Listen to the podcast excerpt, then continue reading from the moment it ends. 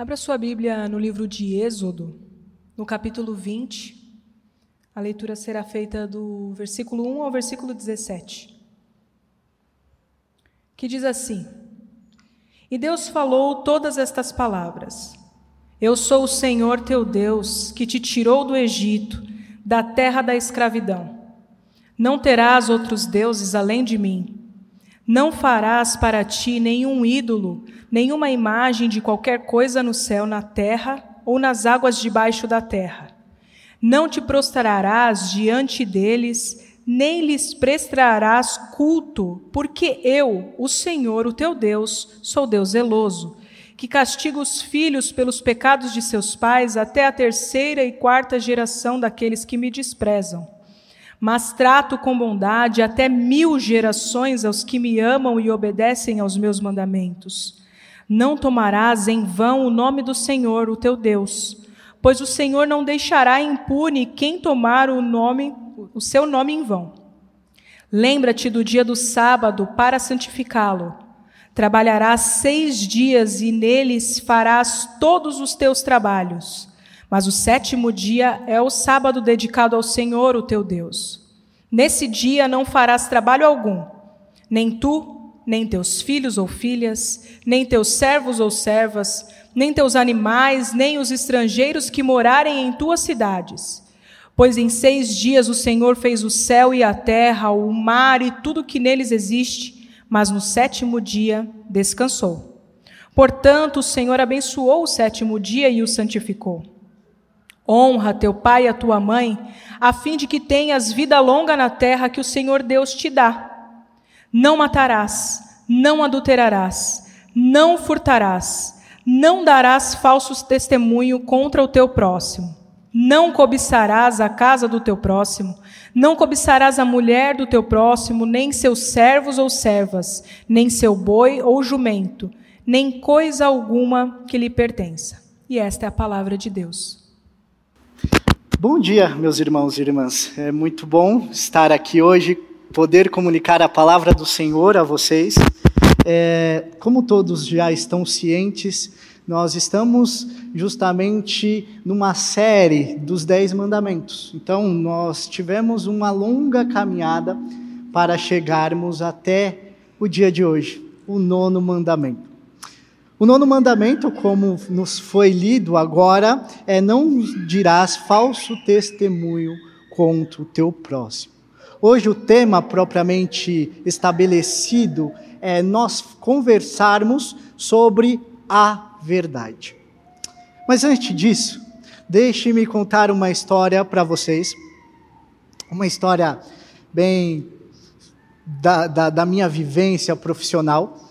Eu, alguns de vocês, em especial aqueles que é, frequentam a Didaquê, sabem que eu também trabalho com TI, sou da área de tecnologia da informação, e eu entrei bem jovem lá na empresa, é, um garoto, tinha 20 anos ali, quando estive é, justamente na empresa. E ali naquele processo de crescimento na empresa, é, é, eu tenho, eu tinha na verdade um chefe que infelizmente ele se foi devido ao Covid, que ele, como um senhor, ele sempre tentava transmitir é, lições para o jovem garoto Tiago.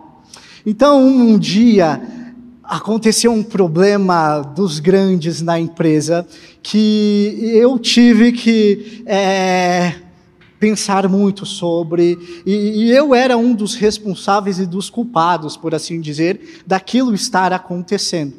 Eu me recordo que o meu chefe me ligou no meu ramal furioso e pedindo para que imediatamente eu subisse até a sala dele. Então pensa, a, sala dele ficava no segundo andar, a minha no primeiro. Eu fui é, já pensando nas desculpas que eu daria, aquela mente adâmica, de tipo, quais serão as desculpas que eu vou dar para escapar dessa. Então, ali eu fui planejando como que eu faria todas as desculpas que eu daria para sair daquela situação complicada. Detalhe, eu entrei na sala, ele me chamou, sentei, ele disse: Tiago, conte-me o que aconteceu. E eu, pausadamente, fui dizendo tudo o que ocorreu, tudo o que aconteceu, todo o problema, né? E o Espírito lá no, no, no, testificando no coração, não vai mentir, Tiago. Então a gente tem o Espírito Santo que ainda ficava, não mente. Então eu, todas aquelas desculpas eu tive que deixar de lado e contar de fato o que realmente aconteceu ele me olhou, né? Ele era bem expressivo, com olhares bem penetrantes, ficou me olhando, me observando diante da minha fala. E quando eu terminei de falar, ele disse: Garoto, hoje eu vou te ensinar uma lição. Eu, bom, já vem, né? Lição do mais velho, lá vamos nós receber. Ele disse: Tiago, existe três verdades Aí eu, né, já comecei a pensar, lá vem besteira. É, até então eu estava no seminário, né, e comecei a pensar, nossa, lá vem besteira do meu chefe. Bem, mas vamos escutar o que ele tem a dizer. Existe a verdade que os outros estão dizendo sobre o fato, existe a verdade que você está me dizendo, mas existe uma terceira verdade, e é essa que eu estou atrás, que é o que realmente aconteceu. Queridos, e hoje um mandamento que nos é proposto, nós precisamos entender o que, que este mandamento ele quer dizer no seu contexto. Ele quer dizer é, no seu contexto ali cultural no qual Israel está recebendo a lei. Se nós voltarmos um pouco a fita, né? Se você for lá no YouTube, na verdade voltar um pouco os vídeos anteriores, você poderá perceber que no terceiro mandamento é, existia o mandamento, existe o mandamento de não tomar o nome do Senhor teu Deus em vão. Ou seja, este mandamento está protegendo a reputação de Deus, do nome de Deus, diante de uma cultura pagã, uma cultura no qual o povo estava concentrado, estava ali, de uma cultura totalmente idólatra. Então, o terceiro mandamento visava justamente essa proteção do nome de Deus. No entanto, esse mandamento que nós estamos observando nesta manhã fala de, da proteção de, da reputação agora do indivíduo do qual o indivíduo não seja é, a sua reputação manchada. o Dino Mary, que é uma autoridade no Antigo Testamento, ele vai dizer que este mandamento visa justamente proteger o indivíduo de acusações falsas no tribunal. Então, no, tribu no tribunal, é, é, segundo Edino Mary vai nos dizer, essa lei é mais específica. Essa lei foi, é, de fato, estabelecida. E é interessante que quando a gente começa a passear pelo texto do Antigo Testamento, em especial em 1 Reis é, 21, nós temos uma história é, ali bem intrigante.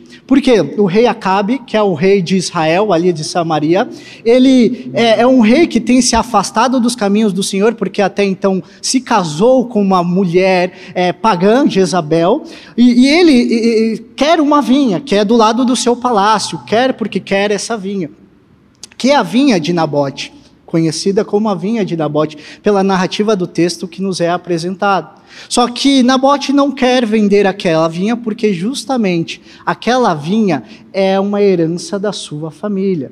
Então nós vemos que é, Nabote ele não vende aquela vinha, ele não quer vender e o rei Acabe ele fica extremamente chateado, ele fica é, é, bicudo, ele fica é um rei mimado que quando não é lhe atendido aquilo que quer fica magoado. O fato é que Jezabel, sua esposa, cria todo um cenário para que, ela, para que aquela vinha pertencesse justamente a Acabe. Então, o que, que ela trama? Ela contrata dois homens ali, é, devassos, dois homens sem escrúpulos, paga estes homens para justamente mentir diante do tribunal sobre a vida de Nabote. E ali eles dizem, aqueles homens, que Nabote, ele blasfemou contra o Senhor e contra o rei. Isso em Israel era justamente a pena de morte. Então, essas duas testemunhas, elas quebram este nono mandamento de uma forma muito clara, como o texto nos diz.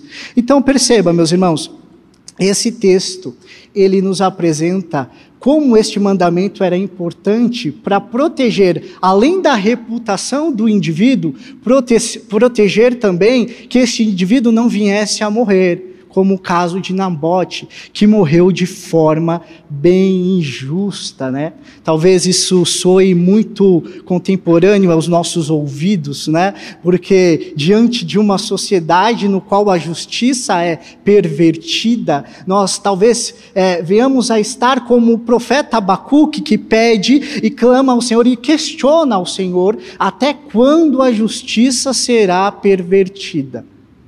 Isso é o que o nosso coração de todo crente, ele se angustia ao ver leis sendo estabelecidas, vendo a lei sendo é, é, é, não sendo aplicada àqueles que deveriam ser aplicadas. Nós temos um cenário no nosso mundo, no nosso Brasil em especial, de plena impunidade. Mas eu gosto do restante do texto de Nabote e da vinha dele, porque, por mais que a justiça dos homens ali foram corrompidas. Os anciões, aqueles que julgavam a causa, estavam corrompidos e deram o decreto de morte para Nabote. Meus irmãos, os olhos do Senhor, que contemplam todas as coisas, estava justamente de olho, estava justamente atento. E o texto continua nos dizendo que Deus trouxe juízo sobre Acabe e sobre sua esposa Jezabel. Então, queridos, eu sei que nós nos angustiamos muito de diante das impunidades que nós estamos diante da nossa sociedade. Mas eu convido vocês hoje a descansar no Senhor, porque o justo juiz, ele julgará todas as causas e nada ficará impune diante da presença do Senhor. Mas, queridos, nós também temos um grande problema no cerne de, de, de identificar do, deste mandamento que é justamente a mentira. Porque se nós observarmos, eles mentiram. Eles contaram a mentira, esses homens devassos que eu acabei de falar, sobre a vida de Nabote, que o texto não faz nenhuma acusação contra ele. Nos parece que ele é um homem íntegro, que vive de acordo com a lei do Senhor. Então esses homens mentem. Nós temos um problema, meus irmãos: a mentira. É, é interessante quando nós lemos o capítulo 1 de Gênesis, nós começamos a enxergar que Deus, ele cria todo, tu, todas as coisas muito bom. Deus, o criador de todas as coisas, ele cria e tudo aquilo que ele cria, ele cria de forma boa. A sua criação é boa, ela é bela, ela é perfeita. No entanto, o texto continua, e lá no capítulo 3 nós entramos em um diálogo. Lá no capítulo 3 nós entramos em uma conversa entre a serpente e Eva. A serpente ali é falante, calma, não é como crônicas de Nárnia, tá? Que os animais são falantes. Não, não é isso, os animais não eram falantes. Mas ali está nos mostrando que o, o agente que conversa, que fala, é o diabo. A, a serpente só é ali um instrumento. E meus irmãos, ali nós vemos a primeira vez que a verdade é pervertida. Porque se nós lemos no capítulo 2, versículo 17 de Gênesis, nós podemos perceber que Deus ele dá uma ordem a Adão. Adão, coma livremente de todas as árvores desse jardim, com exceção de uma, da árvore do conhecimento do bem e do mal dela, dela você não deve comer.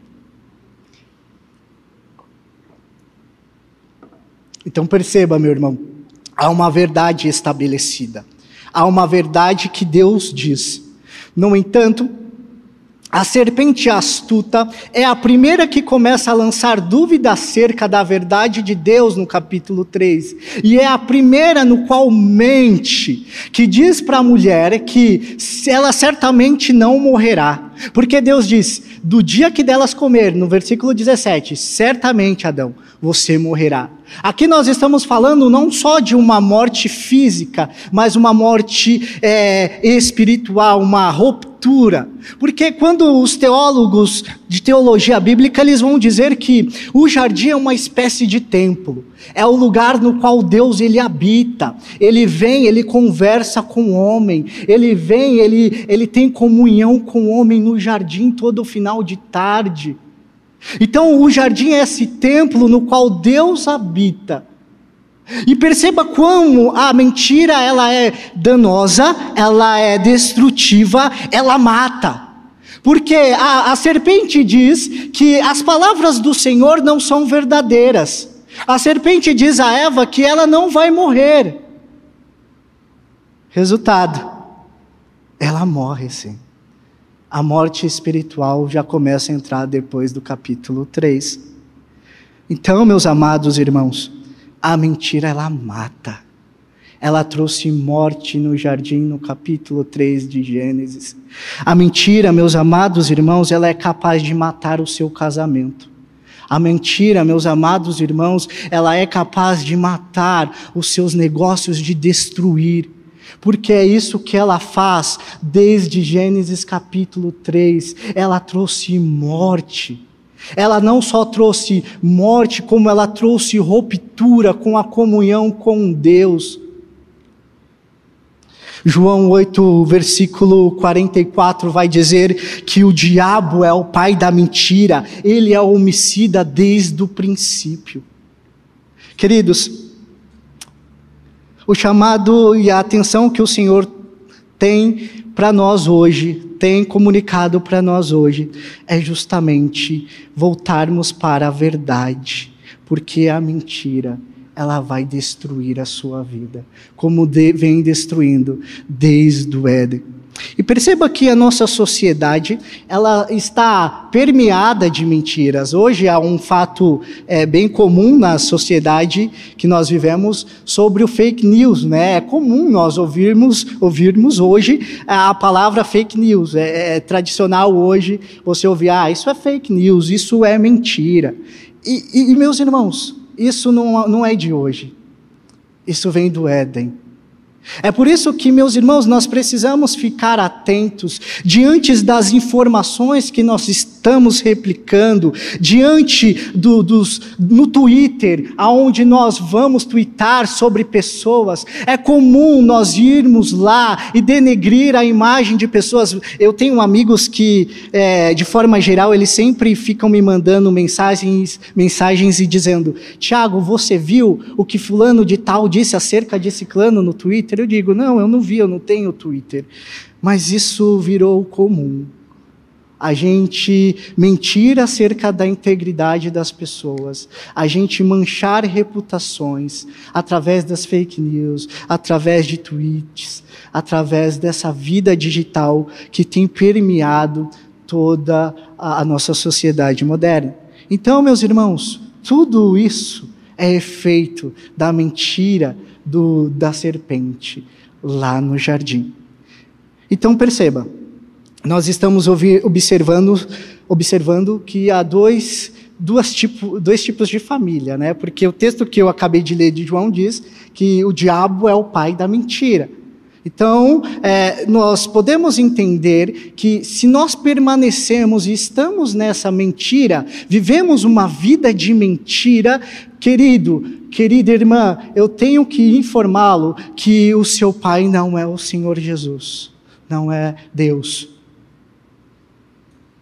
O seu pai não é a Deus. Quem vive na mentira tem outro pai, e é o diabo. No entanto, é, nós não só vemos a mentira sendo apresentada aqui em Gênesis capítulo 3, mas nós vemos a verdade sendo apresentada no capítulo 2, dada a Adão. A verdade, meus irmãos, é que Deus é a fonte de toda essa verdade. Deus é um Deus que não pode mentir. Segundo Tiago vai nos dizer, Deus não pode mentir, porque ele não pode negar quem ele é, a verdade, a fonte de toda a verdade. Herman Bavinck, um teólogo sistemático, ele vai dizer que por, é, é, vai dizer que ele é a verdade em sua plenitude absoluta. Ele, portanto, é a verdade primária, original, a fonte de toda a verdade, a verdade em toda a verdade. Ele, nosso Deus, é a fonte de verdade. Quando nós paramos para estudar um pouquinho de teologia, se você é frequentador do Didaquê, você vai saber. Mas para você que não é, na teologia nós temos é, a doutrina sobre Deus. E dentro da doutrina sobre Deus, nós falamos sobre os atributos, ou seja, as qualidades que Deus é, tem, que Deus possui em sua essência, no seu caráter. Então, Deus ele é um Deus que tanto tem atributos comunicáveis como não comunicáveis. Calma, eu vou explicar. Atributos comunicáveis são atributos que Deus dá e compartilha em certa medida com as suas criaturas. Como, por exemplo, você ama, você ama o seu filho, você ama a sua esposa, você ama é, passear com ela, é, você ama, você partilha de amor. Deus compartilhou conosco. Isso são atributos comunicáveis, mas nós também temos atributos não comunicáveis, como sua onipresença. Eu estou aqui, mas eu não posso estar em casa, ou estar em Manhattan, ou estar no Nordeste. Mas Deus pode. Deus ele é onipresente, ele está em todos os lugares ao mesmo tempo. Então, é, nós entendemos e vemos dentro da teologia que Deus ele possui esses atributos e ele compartilhou conosco algum, alguns desses atributos, como a verdade, meus irmãos. Nós podemos hoje, e os homens praticam a verdade, porque Deus, Ele também nos criou e compartilhou conosco, de certa medida, este atributo. Então, Deus, ele é a fonte de toda a verdade, e ele compartilha com a sua criatura também partes dessa verdade. Nós podemos chegar à verdade justamente porque Deus compartilhou conosco. Então veja, meus irmãos, quando nós falamos acerca de verdade, não é a cultura que vai dizer o que é a verdade. A verdade não vem de baixo para cima. Não é a cultura que diz o que é verdade e ali nós vamos adotar. Não. A verdade vem de cima para baixo. É através do caráter de Deus e da essência de Deus, de quem Ele é, que nós podemos enxergar a verdade, saber a verdade. A verdade vem de cima, meus irmãos. Ela não vem de baixo para cima. É por isso que, meus irmãos, antes deixa eu beber um gole de água.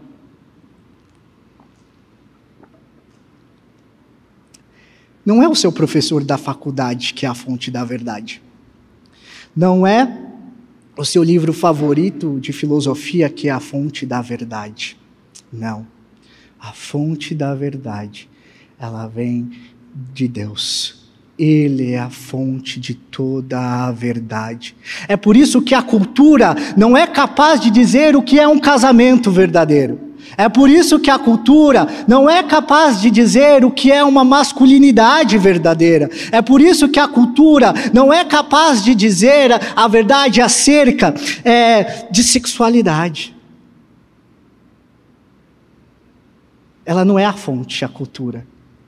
A fonte é Deus parte de Deus. Nós precisamos ouvir a palavra de Deus e ver na palavra de Deus, que é a fonte da verdade, o que, que a palavra de Deus diz sobre cada uma dessas coisas. Deus é a fonte da verdade, amado e queridos irmãos.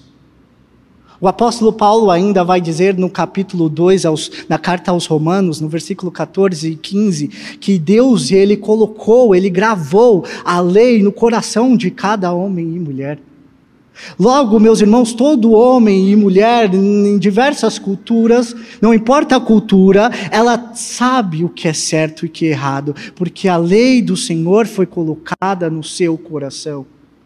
É bem verdade que Romanos 1 nos apresenta uma deficiência que o pecado trouxe, que foi justamente é, afogar a verdade, né? O pecado ele afoga a verdade no coração. Nós trocamos a verdade pela mentira.